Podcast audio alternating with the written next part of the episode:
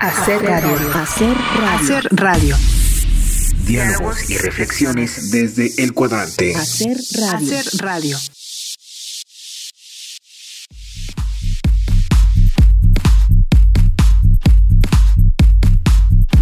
Gracias por continuar en la frecuencia de Radio Universidad de Guanajuato. Damos inicio a una nueva emisión de esta serie de programas especiales que hacemos con motivo del 60 aniversario de Radio Universidad de Guanajuato y los primeros 100 años de radiodifusión en México. Bienvenidos, bienvenidas a Hacer Radio. Les recordamos que transmitimos en AM en el 970 en la ciudad de Guanajuato. En la FM nos pueden sintonizar en León en el 91.1, en San Miguel de Allende en el 91.3 y en la capital del estado en el 100.7. Nuestra transmisión digital pueden seguirla en la página www.radiouniversidad.ugto.mx y en la aplicación Radio y Televisión UG que es de descarga gratuita para dispositivos móviles Android y iOS. Al micrófono les saluda Gloria Isabel Rodríguez y en esta ocasión en particular estamos muy felices porque tenemos el placer de hacer radio desde la Fonoteca Nacional y tenemos también mucho agradecimiento con su titular, Pavel Granados, quien hoy amablemente nos recibe en esta hermosa casa que alberga una institución sin precedentes en la historia de México y cuya creación obedece a la necesidad de rescatar y salvaguardar la vasta herencia sonora de nuestro país. Pavel, muchísimas gracias por estar en esta celebración de radio. No, al contrario, Gloria, muchísimas gracias por esta entrevista y por venir hasta acá, hasta la Fonoteca Nacional, al mero centro de Coyoacán. Platícanos primero de la casa, porque es un espacio hermoso. Ah, bueno, esta es una casa del siglo XVIII. Aquí vivió, bueno, han vivido varias personalidades. Celia Nutan, una arqueóloga de principios del siglo XX, vivió aquí. Ella le puso Casa Alvarado porque le dijeron que aquí había vivido Pedro de Alvarado, el más sanguinario de los conquistadores españoles.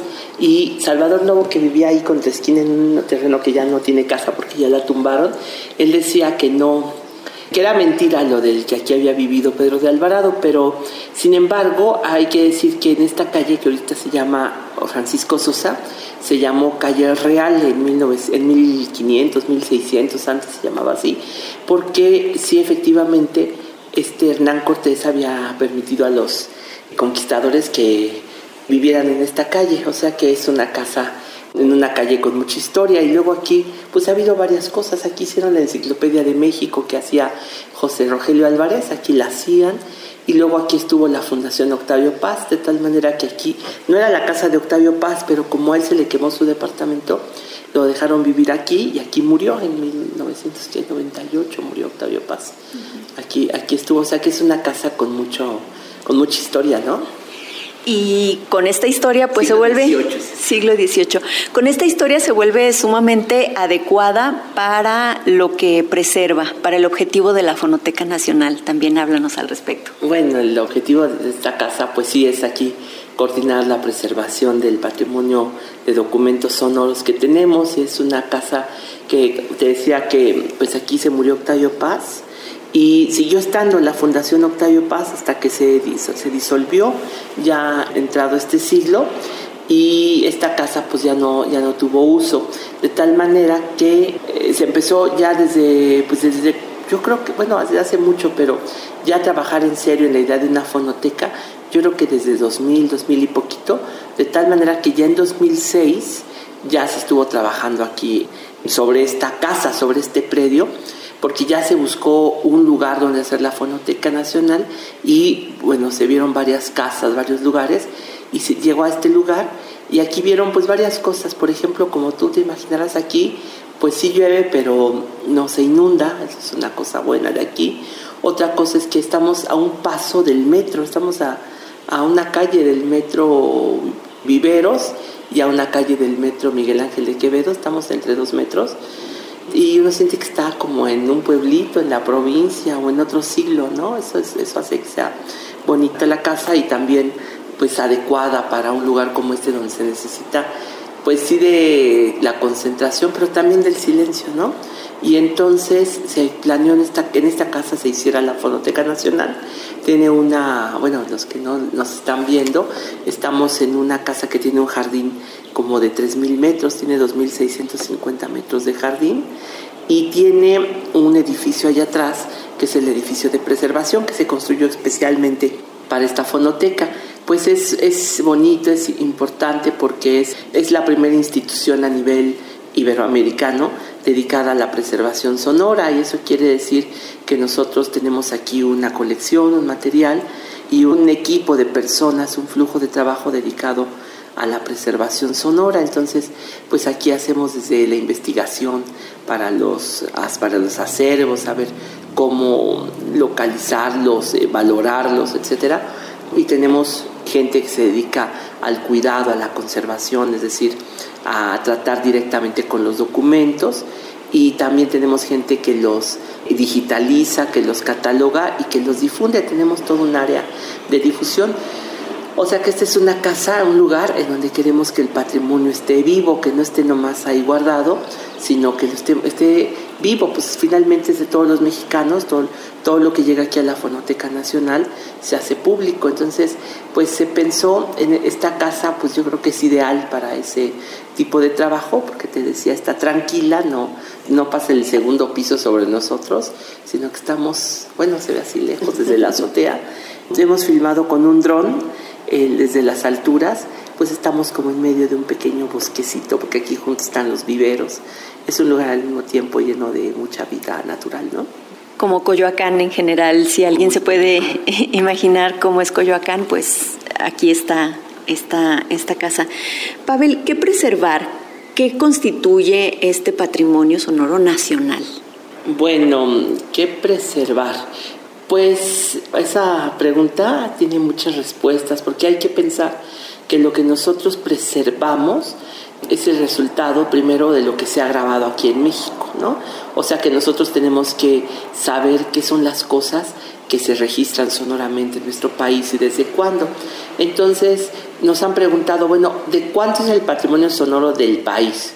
Híjole, pues no, no sabemos cuánto es. Este, sabemos que hay más de 100 fonotecas en ciertos lugares, o sea, pues que una biblioteca tiene fondos sonoros, que la Biblioteca Nacional, que alguna institución como Culturas Populares tienen sus colecciones personales, hay gente que tiene sus colecciones, etcétera, ¿no?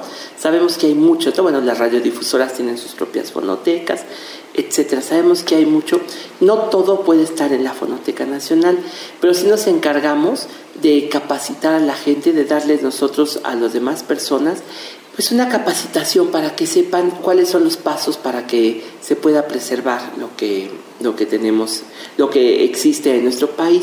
Y nosotros al mismo tiempo necesitamos también tener una, pues una serie de conocimientos que nos permitan valorar lo que una colección tiene o hace indispensable su preservación. Por ejemplo, que sean únicas es uno de los criterios, la unicidad, ¿no? Eso es, por ejemplo, importante eh, la importancia estética, la rareza, por ejemplo, porque hay discos que no existen, por ejemplo, discos comerciales que a lo mejor ya ni existen las compañías, discos muy antiguos, tipos de soportes que se rompen, todo eso, pues nosotros lo valoramos a la hora de decir que tenemos que preservar.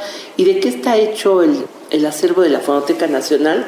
Pues, por ejemplo, te puedo decir que más de la mitad de lo que tenemos es radio. Eh, o sea que si tenemos casi 600 mil documentos sonoros ahí en la bóveda, ya inventariados, pues yo creo que más de 300 mil son documentos sonoros. De esos 300 mil, 150 mil son los que, los que están de parte de Radiopolis, la colección del XW, o sea, una estación de radio histórica, antigua, muy importante. Y nosotros vamos valorando, por ejemplo, hay gente que dice, no, pues es que mi abuelo o mi abuela me dejaron tales y cuales discos. Nosotros vemos si, si son importantes o no, porque en algún momento pues llegaba aquí a la fonoteca todo, todo, todo. Le decían a la gente, traiga cosas a la fonoteca y lo aceptaban. Pero ahora ya no es así porque ya tenemos mucho. Ya no podemos decirle a la gente, sí, tráiganos y lo guardamos, porque ya podemos tener 10, 20, 30 discos del mismo. Eso, no se puede. Entonces necesitamos nosotros ir pues optimizando el espacio porque es cierto que caben como un millón doscientos mil documentos en nuestras bóvedas pero pues no pues es que hay que cuidar el, espacio porque tenemos ya 600 mil y ya tenemos muchos problemas de espacio, entonces sí necesitamos ir cuidando qué cosas va entrando, porque hay que pensar en el largo plazo, que no llenemos inútilmente y necesariamente nuestras bóvedas, ¿no? Pues ahorita mencionabas que parte del acervo o una parte importante del acervo lo constituye justamente el trabajo que se ha hecho por parte de las radiodifusoras en todo el país, me imagino. Obviamente la W pues siempre va a ser la, más importante. La catedral. la catedral de la radio. A mí me gustaría que profundizaras un poco en este tema, ¿no? De la importancia de los acervos sonoros conservados por las radiodifusoras y bueno, encaminándonos también a lo que han hecho las universidades públicas en este sentido. Claro, bueno, las, la radiodifusión es un tesoro de nuestro país, estamos cumpliendo 100 años de historia en el mundo de la radiodifusión, desde que, bueno, ya ni sé, pero es que antes tenía el puesto de primer radiodifusor Constantino de Tárnava de Monterrey que a los 19 años había puesto su estación, pero naturalmente eso no se grababa, eso nomás se transmitía, él ponía su, su transmisor y este, pues no sé quién lo oía, pero, pero él lo que hacía era transmitir algunos conciertos o no sé, pláticas, quién sabe qué hacía Constantino de Tárnava. Pero eh, la radio se empezó a grabar tiempo después. Yo creo que muy al principio las radiodifusoras dijeron que pensaron que tenían que grabar sus cosas lo que pasa es que era muy difícil. Por ejemplo, eh, para poder grabar la radio, pues se necesitaban aparatos especiales, ¿no? Y por ejemplo, allá en los años 30, en los años 20 era, pues lo que había, por ejemplo, pues no creo que se haya hecho nunca ese intento, es que había aparatos, los, los cilindros, o sea, los fonógrafos, los que tocaban, que son los que tocan cilindros, pues sí podías grabar en un cilindro, pero podías grabar tres o cuatro minutos, no podías grabar mucho. Entonces sí es importante porque pues la gente a lo mejor pudo grabar un programa de radio, pero era muy mala calidad para, para era muy difícil, yo creo que no se hizo.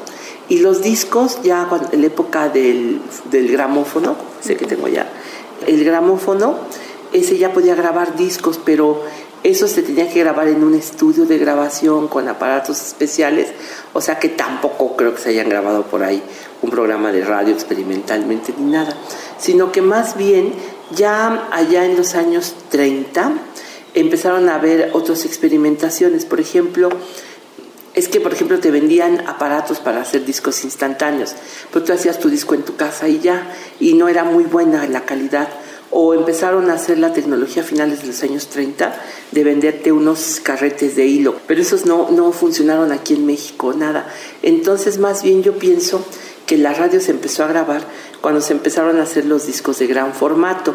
Y bien a bien, yo no sé de cuándo son esos discos de gran formato. Había de dos, bueno, no, fundamentalmente eran unos discos que eran hechos de aluminio y encima tenían una laca y entonces la aguja que les grababa era una aguja filosa que podía hacer el corte. Eso yo creo que estamos hablando más o menos de finales de los años 30. Yo he visto fotos de las antiguas radiodifusoras que ponían unas tornamesas enormes, porque son tornamesas de más, de como de medio metro.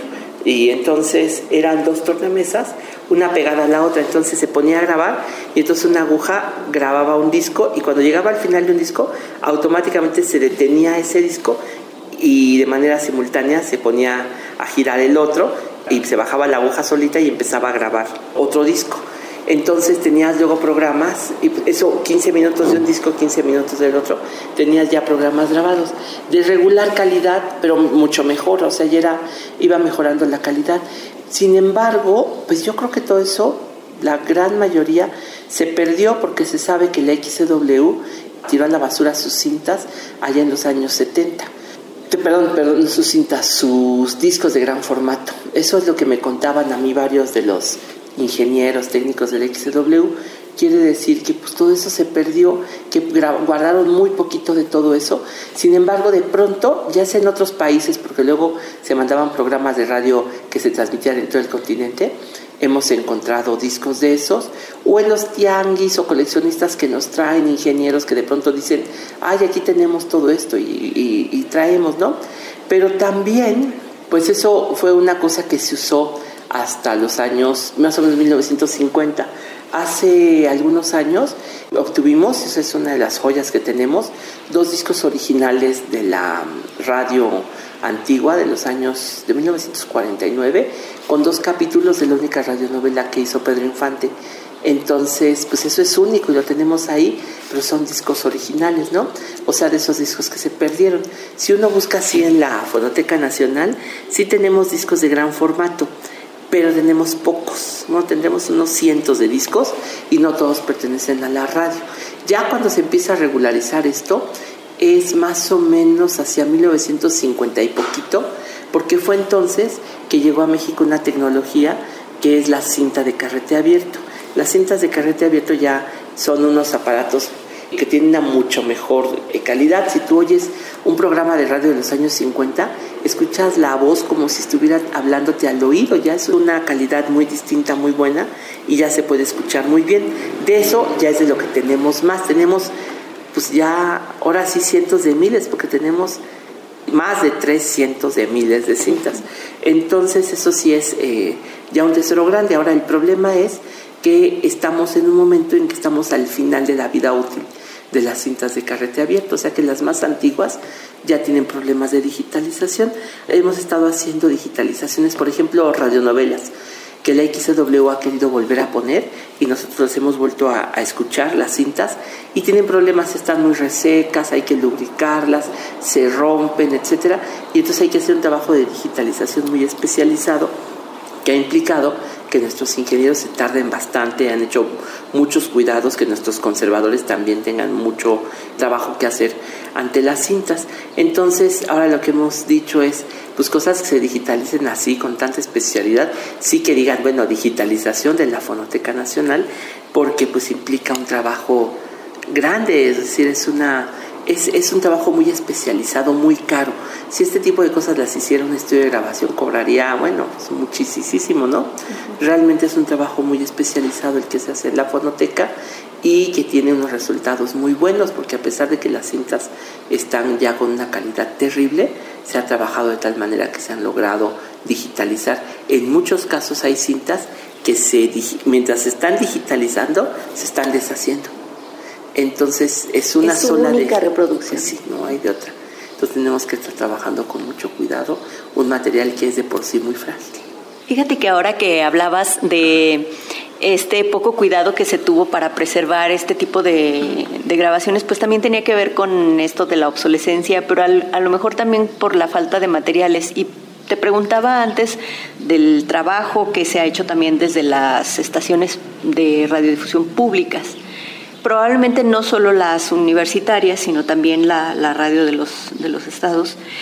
Eh, llegaban muchos programas, bueno, la experiencia que me tocó vivir, llegaban programas, no sé, de la Welle, de Radio Nederland, grabados en estas cintas de carrete abierto, y a veces, pues por la misma naturaleza de las estaciones públicas que luego no tienen muchos recursos, a diferencia de las radios comerciales que, bueno, venden sus espacios y demás, usaban esas cintas para grabar ahí sus programas y entonces ya se te acababa ese material, borrabas la cinta y grababas otro programa. Entonces eso también hizo que pues no hubiera a lo mejor la suficiente conciencia en torno a lo valioso que podía resultar determinado material, ¿no?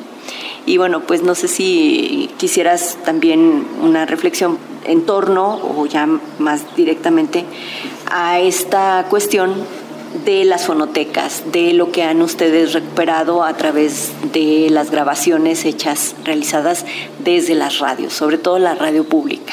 Ah, bueno, me falta. Bueno, ahorita te dije de la radio comercial, pero la radio pública, pues es importantísima.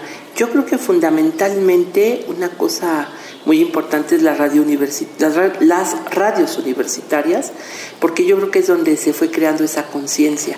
Es decir, los acervos más antiguos de radio naturalmente vienen de las radios universitarias, pues hay unas que tienen ya 70 años de archivo que hemos traído a la Fonoteca Nacional, ¿no? O bueno, no necesariamente traído, pero sí nos hemos involucrado con las radios universitarias para que decirles cómo se hace para, para saber si una cinta está bien o está mal, es decir, cómo trabajarlas. Todo eso es algo que nosotros este, trabajamos con las, con las radios públicas y universitarias. Es que, de hecho, más bien lo que pasa es que no había esa conciencia de la preservación. O sea, las compañías de discos no se ponían a decir, ahí vamos a preservar esto, no, porque dicen más bien, ya este ya no se vende, pues ya no tiene caso estarlo guardando mucho tiempo. Sí guardaban, pero no todo, muchas veces se quemaron compañías, todo eso, ¿no? Y la conciencia yo creo que empezó a venir de parte de la radio universitaria. Ahí sí guardaban, este, catalogaban con más cuidado. La radio comercial, pues poco a poco, lo que pasa es que ahí hay unas problemáticas entre que es muy caro el espacio, lo que tú decías que borraban cintas, que se hizo también en la televisión, no nada más en la radio, ¿no? Y yo creo, bueno, más bien no que creas, sino que nos han dicho que la conciencia de los documentos sonoros, yo creo que tiene unos 40 años. O sea que antes de 1980 la gente no veía eso como algo interesante ni nada, sino que decían, bueno, son discos, ahí están y no, no, no, no había mucho que decir al respecto, ¿no? Por ejemplo, yo un día hablé con Elena Poniatowska y le dije, oye, Elena, a ver cómo tú, tú guardaste todo, todo lo que grababas, y me dijo, bueno, tenemos aquí una colección grande de 500 cassettes de ella. Naturalmente ella grabó seguramente más, eh, o no tanto, sino que ella transcribía a mano. O sea que a lo mejor a muchos personajes ella les tomó, ella sabe, creo que no, no sé si lo he usado, pero ella sabe, ella sabe taquimecanografía. Entonces no sé si necesariamente tenían que grabar. Pero lo que sí me dijo Elena, dice, mira, es que para mí lo importante era el texto escrito. Cuando yo transcribía una voz, me decía ella, yo ya pensaba que era, pues ya lo había salvado en el texto escrito. Pues sí, claro, pensando que a lo mejor se iba no había modo de transmitir el sonido grabado, ¿no? O por ejemplo, los periodistas de antes, eh, Elena, bueno, Elena, ella acostumbra mucho grabar, tiene su grabadora y todo eso, ¿no? Pero, por ejemplo, los periodistas de antes, Magdalena Mondragón, que tenemos una hora de su voz aquí, ella fue una periodista de Torreón, este, Magdalena Mondragón, por ejemplo, ella cuenta en esa entrevista cómo eran las entrevistas exclusivas con políticos, por ejemplo, con el presidente. Cuando el presidente de la República quería decirle algo, confiarle algo a un periodista, lo llamaba y tenían una conversación, pero nada de grabadoras, nada de estar tomando ahí. ella dice que se veía mal estar tomando nota de lo que te decía un político. Más bien tú le ponías atención y platicaban y te tenías que salir corriendo a tu casa a escribir lo que te había dicho el presidente. Él te buscaba para algo en específico. Entonces tenían unas técnicas, quién sabe qué, cómo, de, de memorización. De, memorización. Entonces, Magdalena Mondragón, cuando Cárdenas le reveló quién iba a ser el tapado, tuvo que salir corriendo de donde estaban allí en Janitzio, ir a un, a un hotel donde estaba ella y escribir su reportaje, ir, ir sacando, poniendo a mano todo lo que le había dicho el presidente. Bueno, estoy hablando de otra época, no se tenía confianza en el sonido grabado, no nada de eso. Poco a poco, yo creo que eh, de hace unos, te digo, unos 40 años para acá, ha ido creciendo la conciencia de lo sonoro, de que es importante guardar el documento sonoro, ¿no? Depende mucho del tipo de personas, saber la conciencia que se tiene de eso, ¿no? Por ejemplo, hay poetas ahorita te puedo decir, Tomás Segovia, que tenemos aquí, pues sí tenemos uno que otro cosa con él grabada y así, pero hace tiempo su pareja, que me la encontré aquí en un evento, me dijo, no, Tomás Segovia se grababa diario, Tomás se grababa, él se ponía su grabadora y a platicar de muchas cosas, tenemos ahí muchísimos cassettes. Entonces dije, bueno, algún momento ojalá esté eso en la Fonoteca Nacional, ¿no? Pero esa conciencia es nueva. Y en cuanto a la radio pública, bueno, yo diría que la pública sería la radio universitaria, la radio comunitaria y la radio indígena, que sería como una categoría, subcategoría de lo, comunitario, ¿no?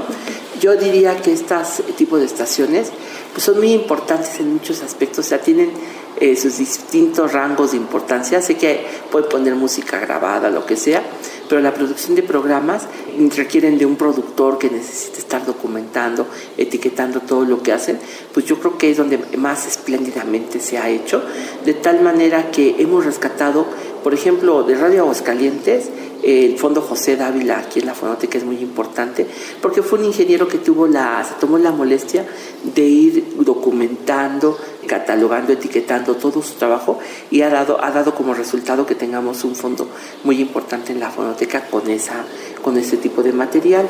Pero, por ejemplo, Radio Teocelo, que es la radio comunitaria más antigua de México, debe andar por los 60 años, hace unos meses, o sea, a finales del año pasado, se inundó y muchas cintas estuvieron, a, yo creo que a punto de perderse. Por suerte nosotros tenemos un trabajo muy estrecho con las redes comunitarias, formamos parte de un equipo de trabajo para trabajar con las radios comunitarias e indígenas, hablamos con las personas de Radio Teocelo, llegaron a la Fonoteca Nacional, les estamos dando tratamiento y que yo sepa, porque lo pregunté la semana pasada, no hemos tenido que lamentar ni una sola cinta perdida, todo lo de Radio Teocelo se está salvando.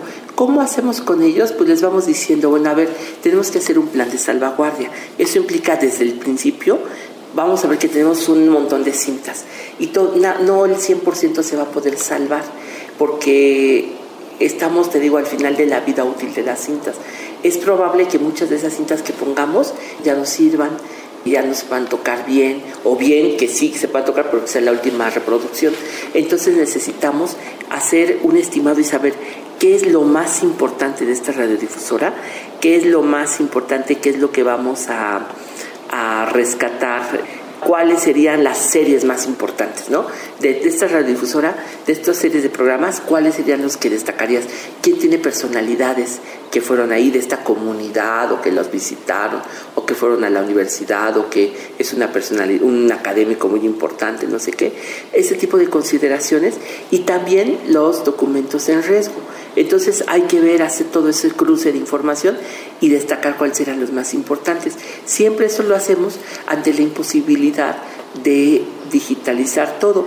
Por eso la priorización para la digitalización implica una política, es decir, pues gente que diga, necesitamos, por ejemplo aquí en la fonoteca lo hacemos colegiadamente, de todo esto que tenemos que hay que digitalizar, pues hacemos nuestras propuestas y ya lo vamos votando y hacemos ese plan de digitalización anual.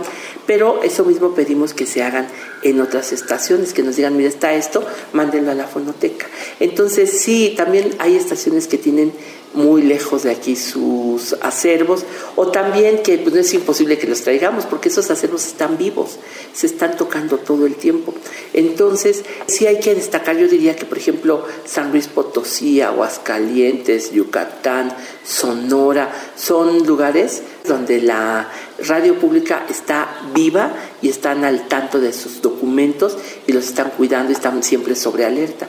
Entonces es muy importante porque cada que vamos, por ejemplo, fuimos a Sonora y pudimos atestiguar cómo se ha estado trabajando para la conservación de los documentos y hemos participado juntos para salvar documentos importantes, ¿no? Eh, por ejemplo, en este caso, Radio Sonora. Pues yo te diría que uno de los aprendizajes que yo he tenido aquí como director ha sido el trabajar con las radio universitarias, radios universitarias públicas e indígenas, porque son ellos los que guardan un patrimonio, bueno, esencial, de las lenguas indígenas naturalmente, pero estamos trabajando con acervos que están vivos, que muchas veces pues las propias comunidades lamentan porque ha pasado tanto tiempo, no han tenido siempre todos los recursos, lo que puedas tú pensar, pero muchas circunstancias que hacen que estos eh, documentos puedan peligrar, pero afortunadamente ahora, pues yo creo que la pandemia que ha tenido sus puntos positivos,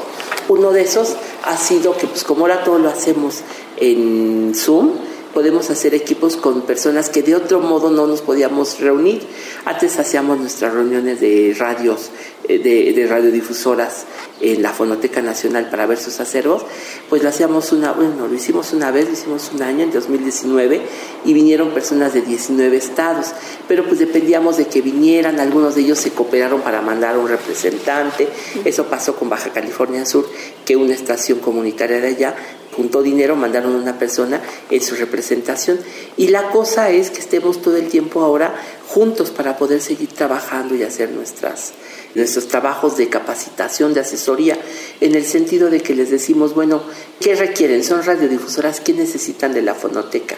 Pues necesitamos una capacitación o algo. Pues afortunadamente ahora con el Zoom ya lo podemos hacer y podemos estar más alerta de lo que está pasando en las estaciones de nuestro país, ¿no? Les recordamos que estamos en Hacer Radio en esta ocasión desde la Fonoteca Nacional. Le agradecemos mucho a Pavel Granados que hoy nos reciba. Nosotros en este momento tenemos que hacer un pequeño corte de identificación de nuestra señal, pero en un momento continuamos.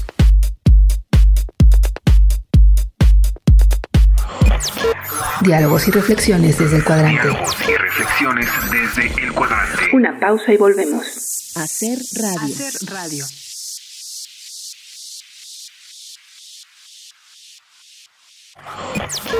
Diálogos y reflexiones desde el cuadrante. Diálogos y reflexiones desde el cuadrante. Ya estamos de vuelta. Hacer radio. Hacer radio.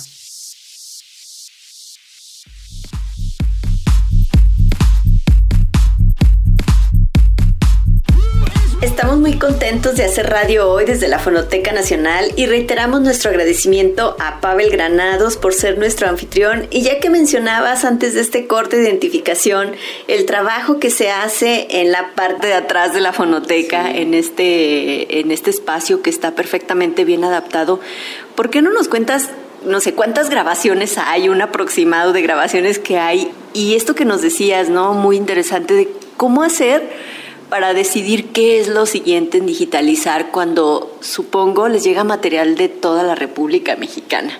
Un día normal de una persona que está en esta cuestión tanto de la restauración, de los documentos sonoros, como ya el proceso de digitalización y luego qué pasa con estos materiales ya una vez digitalizados. Bueno, mira, te voy a decir el caminito que tenemos aquí en la fonoteca. El primero sería investigar, decir, oye, ¿dónde están los documentos? Entonces tenemos un área que se encarga de recibir peticiones, de investigar dónde hay acervos, de preguntarse dónde podríamos encontrar toda la cual cosa, de establecer nexos foráneos de la fonoteca, ¿no? De hacer lazos con otras instituciones. Luego eh, digamos que iría a una mm, embajada de la Fonoteca Nacional a ver los acervos. Entonces ya dicen, bueno, este sí entra a la Fonoteca Nacional, se traen, entonces van las personas del área de conservación. Los del área de conservación, ellos ya saben embalar los, los discos, los, las cintas, lo que sea, los documentos, los traen a la fonoteca y los meten a una casa que se llama área de cuarentena. Bueno, es una casita que tenemos aquí atrás, en donde están todas las cosas que entran. No pueden entrar directamente a la bóveda, tienen que entrar a esta área anterior y ahí se cuidan, ahí se, se, hacen cuidados preventivos, a ver cómo vienen las cintas, si traen hongos, si traen jejenes, si traen este polvo, ácido, vinagre, lo que sea, ahí se limpian y una vez que se limpian ya pasan al área de eh, al, edificio de, que está atrás, el, de, donde está la, la, bóveda. Entonces este edificio que le decimos edificio de preservación, ahí ya se guarda, se hace el inventario, se le ponen etiquetas, se le pone papel especial libre de ácido y una vez que está ahí, bueno, pues las personas del área de investigación, todos decimos, bueno, ¿qué es lo que hay que digitalizar? Entonces hacemos nuestro plan anual de digitalización y conforme se van haciendo estos planes, bueno, se van haciendo cargas de trabajo. Entonces a los digitalizadores los tenemos divididos por áreas. Unos digitalizan cassettes, otros digitalizan cintas, otros digitalizan discos de 78 hay de varios, ¿no? Otros discos de gran formato. Ah, perdón, es que los discos estos grandotes que te decía, tenemos como 300 y a partir de este año ya tenemos aparato para digitalizarlos.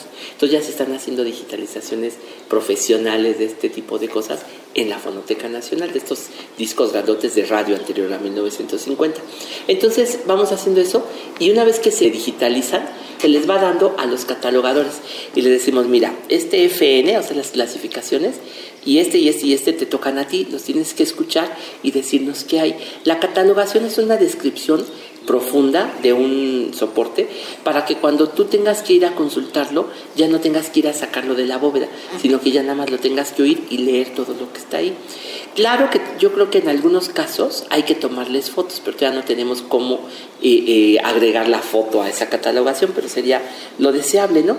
Bueno, ¿qué seguiría entonces? Que ya que lo tienes catalogado, dices quién canta, quién habla, de quién es la música, qué año es, quién lo produjo, todo. Son 46 campos que tenemos para llenar. Ya que se llenan todo eso, se puede escuchar. Desde que lo digitalizas ya lo puedes escuchar aquí. Entonces ya viene un investigador y escucha todo lo que tenemos. Digamos, ese es un ciclo completo del trabajo de la Fonoteca Nacional. ¿Qué sigue? Pues este hay mucha, bueno, pues nada, pues hacer lo mismo, pero ah, como Sísifo, de aquí al infinito, o sea, hay un trabajo de subir la montaña y bajarte y volver a subir. Cada soporte es volver a empezar y volver a empezar. Sin embargo, con la experiencia que nos da el conocer los acervos. Por ejemplo, cuando viene un acervo nuevo les decimos a las personas, miren, ustedes vean el trabajo que hemos hecho. Ese trabajo que hemos hecho nos ha dotado de una experiencia para manejar los soportes y hacer el mejor trabajo posible en la Fonoteca Nacional. Fíjate que es un trabajo que hacemos con otras instituciones, no solo en México, sino en Iberoamérica. Tenemos muy buena relación con España, con Cuba. Es que, por suerte, dentro de la Fonoteca Nacional, a mí, por ser director de la Fonoteca, por ese hecho me toca también ser presidente de algo maravilloso que se llama Programa Ibermemoria Sonora y Audiovisual. Es un trabajo que hemos estado haciendo y ahora creo que estamos cosechando mucho porque yo cuando llegué éramos seis países, creo que ahorita ya somos eh, nueve, o sea, llegaron tres países nuevos y estamos trabajando entre todos para hacer pues trabajos dar, dar becas, dar capacitaciones transmitir esta manera de trabajar que tenemos en la fonoteca con los países de Iberoamérica. Entonces estamos asesorando a otros países que quieren hacer fonotecas, que quieren hacer, este, ver qué hacen con sus archivos y también audiovisuales, o sea, también cine y video. Hemos estado ayudando. Entonces es una comunidad realmente bonita. Ahorita vamos a empezar un trabajo de colaboración con la fonoteca de la Biblioteca Nacional de España. Entonces siempre estamos aprendiendo y al mismo tiempo transmitiendo lo que vamos sabiendo nosotros. Entonces esto implica tanto a coleccionistas particulares como radios públicas, como radios eh, comerciales, pero también instituciones de otros países, ¿no? Entonces, siempre, siempre, siempre estamos trabajando. Cuando tú dices qué sigue, qué seguiría en esto, ay, pues es, es crecer, bueno, crear conciencia, yo creo, ¿no? Que la gente sepa que esta conciencia de escuchar es importante, que tú puedas abstraerte, tiene, tiene su particularidad. Por ejemplo, tú me estás grabando con una, una grabadora de voz, tiene su particularidad. El hecho de que tú abstraigas el sonido, pues te permite que exista un arte como la música, ¿no? Tú puedes ver el video de la orquesta y sí, está bien, pero abstraer el sonido, dedicarte como profesional al sonido, al ejercicio del oír, es algo único, es una, es una particularidad. Pues yo pienso, por ejemplo, a lo mejor podemos hasta sufrir más, bueno, no es tanto, pero en el sentido de que cuando vas al cine y pasan películas ambientadas en los años 40 y los años 30, siempre encontramos, yo siempre encuentro errores. Siempre digo, no, no, no, no hay, no saben cómo hacer eso. Sin embargo, hay directores ahora que tienen un especial cuidado en, el sonido. Por ejemplo, yo diría Cuarón, eh, la película Roma tiene un trabajo único detrás de ella, ¿no? La película, otra película que estrenaron al mismo tiempo que Roma y que desafortunadamente casi nadie vio, no sé por qué era buenísima, se llamaba Museo. Es la reconstrucción de cuando se mm, robaron unas piezas arqueológicas del Museo Nacional de Antropología en los años 80, es la reconstrucción de eso y sonoramente es impecable, es una, o sea, uno puede saber escuchar, aprender a escuchar a las demás personas, aprender a escuchar un documento sonoro, preguntarle un documento sonoro, yo creo que podría ser incluso una, una especialización académica. Porque tú dices, mira, yo escucho una cosa y digo, esto así nada más por oírlo, te puedo decir, esto es de los años 20, esto es de los años 30, empiezas a tener una manera de escuchar, ¿no? Esa profesionalización es importante, yo creo que ahora lo vivimos con la radio pública, con las universidades, con los estudiosos, con los aficionados, con los escritores, con, hay una, eh, hay una, bueno, ahora hay mucha literatura que está siempre girando en torno al sonido. Hay, cada vez encuentras más libros, más arti Bueno, en la categoría de artista sonoro es algo nuevo y es algo que está empezando a ser importante. Digamos, tiene poco tiempo. El paisaje sonoro es otra cosa. O sea, ahorita así platicando contigo se me ocurren muchas, muchas cosas que rodean nuestras actividades, ¿no? Y que además, nuevamente, te, digo, hay que reconocer el trabajo de la radio pública, porque yo creo que es donde con mayor libertad se ha podido construir este tipo de comunidad, ¿no? Ahí es donde se le da espacio a los artistas sonoros, a los teóricos, a las personas que hablan de la historia del sonido, a la música, cuánta música no llega primero por la radio pública, ¿no? A la gente. Entonces, pues eso es, para nosotros es importante y es, pues sí, trabajar para crear una conciencia mayor del arte sonoro, de lo sonoro. Ahora que vuelves a esta cuestión de la radio pública, a mí sí me gustaría preguntarte de todo el universo sonoro que puede formar parte justamente de los sonidos de la radio. ¿Hay algo que predomine de estos acervos que ustedes tienen de, la fonoteca por parte de las radios públicas en general? Yo pienso, hablabas ahorita del fondo José Dávila, pero también, no sé, Radio Universidad de Guanajuato, que, que tienen estos archivos sonoros de conciertos que tienen muchos conciertos. Pensaría en Eduardo Mata dirigiendo En, en, provincia, ¿no? Como, como, como, se le conoce. O grandes artistas de talla internacional que han estado en el Cervantino. Digamos, hay una especie de tendencia en términos de lo que preserva la radio pública, la radio universitaria. Mira, no te podría decir porque es tan inmenso ese material, que yo lo que he hecho es, de repente yo tengo, bueno, más no de repente, más bien cotidianamente estoy buscando en el acervo a ver qué me encuentro y entonces de repente digo, a ver, ¿quién es esto? Y me encuentro con que es de alguna radio universitaria. Pero por ejemplo, hay clases de filosofía. Es que la radio, la radio, la radio universitaria en general ha sido concebida como, y digo, correctamente concebida, como un espacio de la extensión universitaria, como una manera de descontinuar el proceso de educación. Entonces, muchos académicos han tenido sus programas y muchas personas que se han convertido en personalidades del conocimiento han tenido sus programas en las radios universitarias.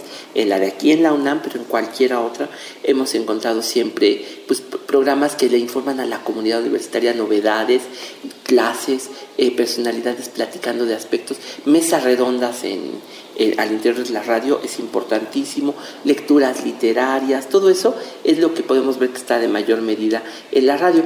Pero también la radio ha sido considerada como un espacio para la educación auditiva o sonora o musical, de los, como le quieras tú decir, pero entonces desde tomar conciencia del mundo de la, esto que le decimos ahora ecología acústica ecología sonora, de, de saber que también es parte del medio ambiente eh, la protección de los sonidos que tenemos, también naturalmente se encuentra en la radio pública.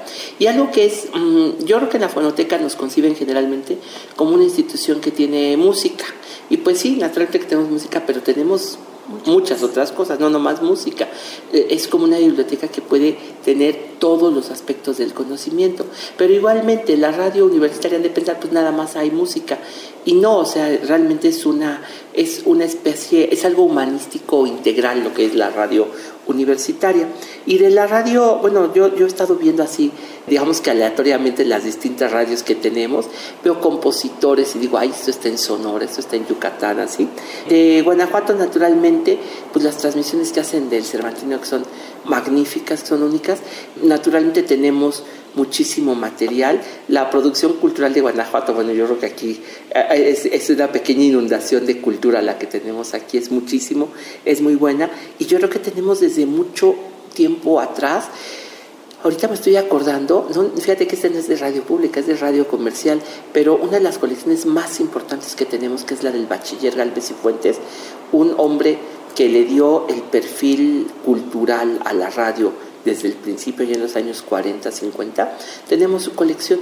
Y una cosa muy bonita y muy emotiva que tenemos es que él transmitió desde Guanajuato los entremeses cervantinos que puso Fernando Wagner y Enrique Ruelas en los años 50, en 1957, y que daría paso a la constitución del Cervantino. O sea que él fue a Guanajuato, transmitió desde allá y le tocó entrevistarlos y platicar sobre esto que sería el inicio de todo esto, de todo este movimiento que hoy, hace de Guanajuato una capital pues, mundial, ¿no? Y yo creo, fíjate que, pues sí, la, yo creo que la radio pública, la radio universitaria de Guanajuato ha hecho posible, ha sido una, un respaldo único a este, pues este festival del cual también tenemos aquí una colección eh, grande. Tenemos la colección del Festival Internacional Cervantino. Fíjate que es, es importante, ahorita aprovecho que estás tú aquí para yo decírselo a varias a varias personas que trabajan en varias instituciones que de pronto llegan los relevos este, sexenales, etcétera, y cuando llegan las personas no todas saben que tienen sus colecciones en la Fonoteca Nacional y ya me ha tocado recibir a varios amigos, colegas, representantes que vienen a, preguntarnos si hay algo o que vienen sin saber y que les decimos aquí tenemos tal y cual cosa y no saben. Entonces yo pienso que quien nos oiga de cualquier institución, ya sea que nos pregunte, ya que sea, o, o algún investigador, lo que sea, que venga y nos diga si tenemos de cuál o, cuál otro tema, lo que sea, y siempre estamos descubriendo cosas. Yo te puedo decir que hay, no sé, de verdad, este, radios que han venido a preguntarnos y resulta que sí tenemos cosas, instituciones de trabajo histórico que nos han preguntado y resulta que aquí están sus colecciones. Entonces, no siempre se sabe porque estamos resguardando colecciones de otros, ¿no? Entonces, es decir, que ha, habido cambios en las radios universitarias y a lo mejor no todas saben que aquí tenemos ese material.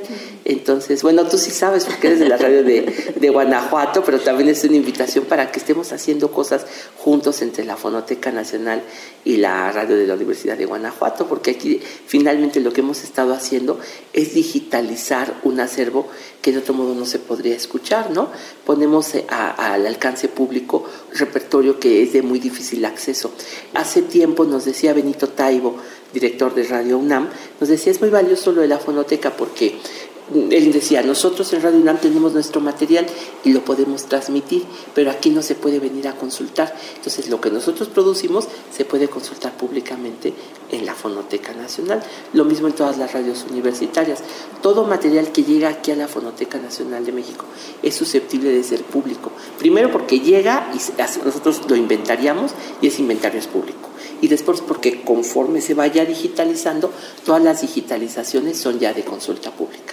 Entonces, pues es una cosa maravillosa.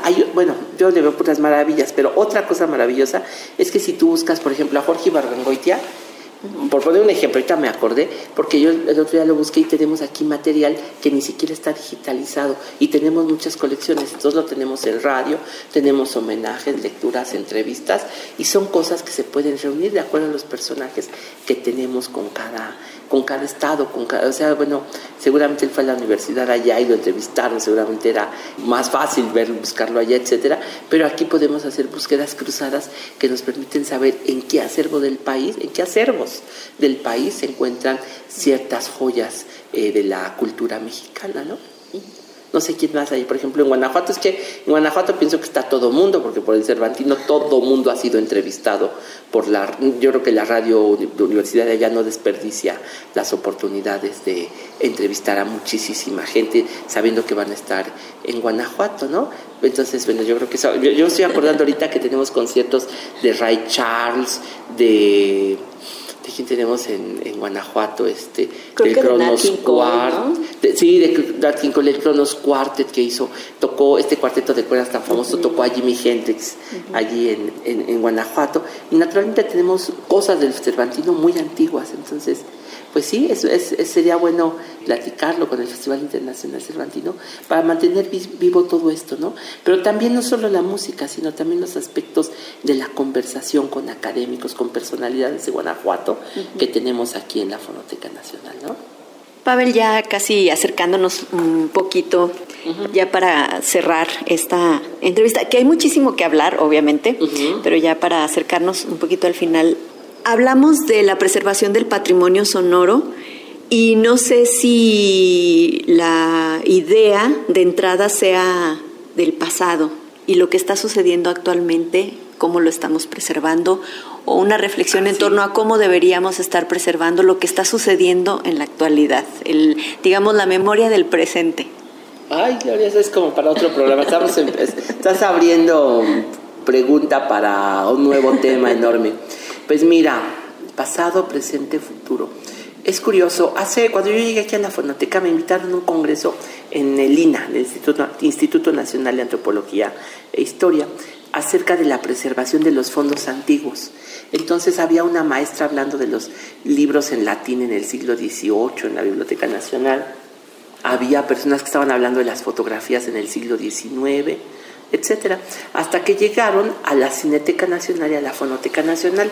Y cuando nosotros hablamos dijimos, es curioso, pero para nosotros el fondo antiguo es el de ahorita y el fondo más este menos antiguo es el de antes. Nos dijimos, bueno, ¿por qué? porque, bueno, en el caso nuestro, porque tuvo, ahí tenemos discos de 1905 y ahí los tengo y yo los puedo incluso a la hora de priorizar, yo puedo decir, bueno, ese lo digitalizo después porque ese no corre peligro. Este, ahí tengo discos de 1926 que se grabaron, los primeros grabados en México. No, eh, o sea, puro, no, ya había antes, pero la, eh, después de la revolución, como se fueron todas las compañías, la primera planta grabadora regresó en 1926 y ahí tenemos lo que grabaron. Pues eso lo puedo digitalizar después, no, no corre peligro porque tenemos los discos, tenemos LPs de los años 50, no corren peligro, pero entre más te acercas a lo moderno, más peligro tienen, porque por ejemplo, las DAT, las cintas DAT se dejaron de hacer y son los aparatos más difíciles de conseguir. Y además ya no se producen, ni se producen DATs, ni se producen aparatos, y conseguir un aparato DAT es una lata, y entonces, entre más modernos sean la tecnología, para nosotros es más antiguo, porque es algo que tiene una obsolescencia más rápida. La obsolescencia tecnológica es más rápida. Si no digitalizamos, no pasamos al almacenamiento eh, masivo, lo que ya tenemos, va a ser difícil después leerlo. Entonces, eh, eso es lo curioso. O sea, aquí lo más antiguo es lo que menos problemas tiene, porque antes no se pensaba en la obsolescencia tecnológica. Y conforme hemos venido al presente, eh, cada cinco años los aparatos cambian.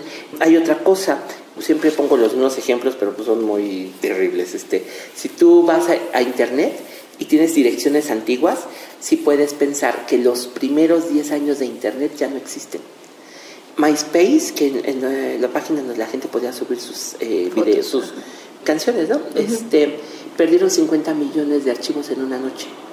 Entonces, eh, lo digital parecía como la panacea, la resolución a todos los problemas, y lo digital tiene muchos problemas.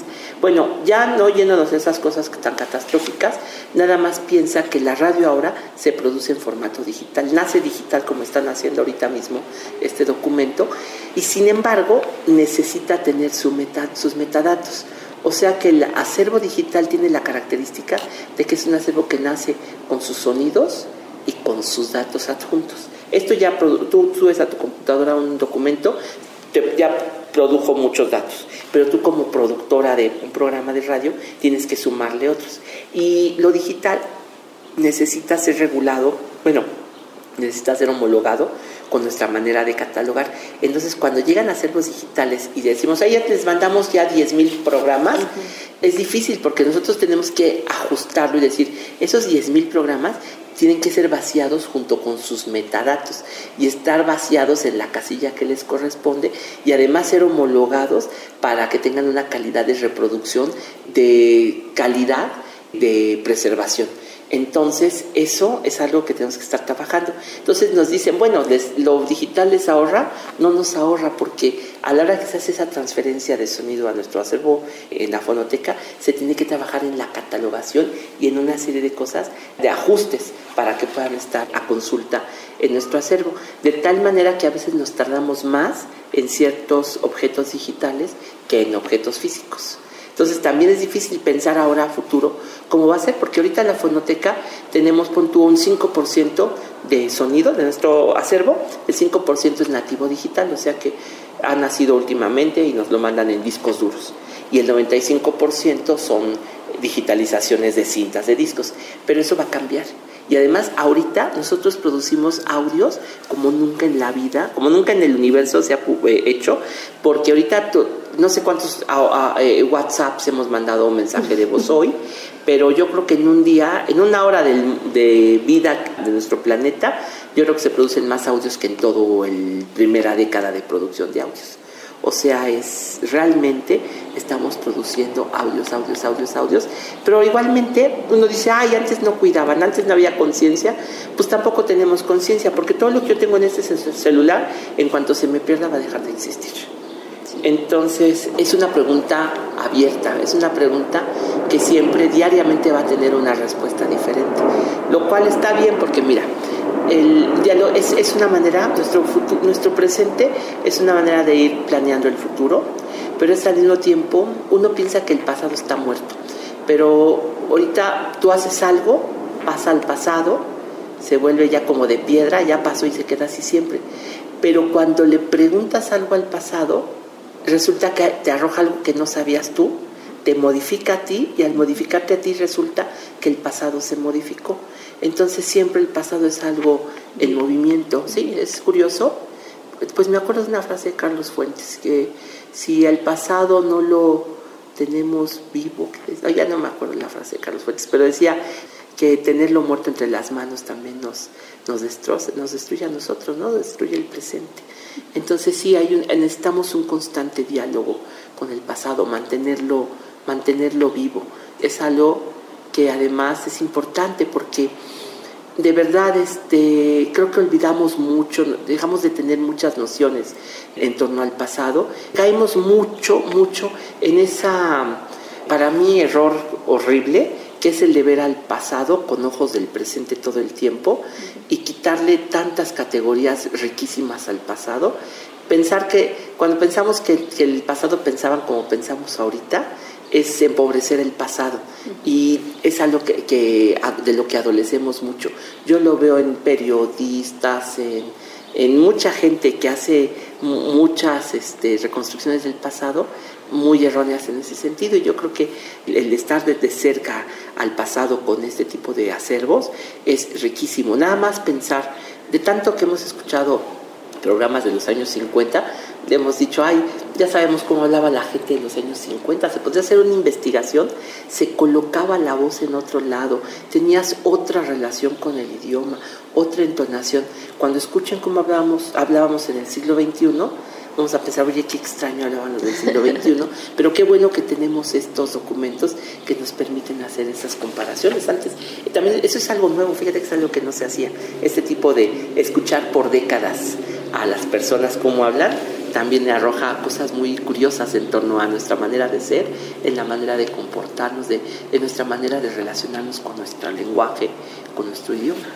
Pavel Granados, director de la Fonoteca Nacional, queda mucho pendiente por platicar y pues yo te quiero agradecer que estés con nosotros en esta celebración de los 60 años de Radio Universidad de Guanajuato, pero también en este contexto de los 100 años de la radio en México. No, pues muchísimas gracias. Un gran abrazo. No sé si se puede abrazar a una estación de radio, pero les mando un gran abrazo. Espero, espero que hagamos muchas cosas juntos. Para mí la radio es una pasión. Yo tuve 17 años un programa de radio todos los domingos y cuando llegaba deprimido salía como cargado de energía de la radio. Para mí la radio es una de las cosas más, una de las experiencias más maravillosas porque es un diálogo con alguien que nunca ve, vas a ver y, pero cual finalmente dialogas, es un diálogo que existe y es una experiencia única. Yo creo que la invención de la radio nos ha hecho muy afortunados, nos ha vuelto muy felices de contar con, un, con una forma de comunicación así. Así que un abrazo muy fuerte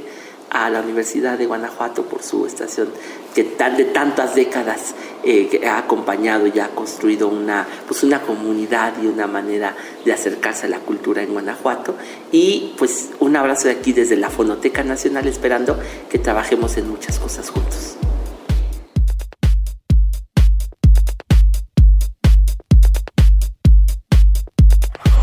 Hacer radio. Hacer radio. Hacer radio. Diálogos y reflexiones desde el cuadrante. Gracias por habernos acompañado en Diálogos y Reflexiones desde el Cuadrante, un programa especial con motivo del 60 aniversario de Radio Universidad de Guanajuato.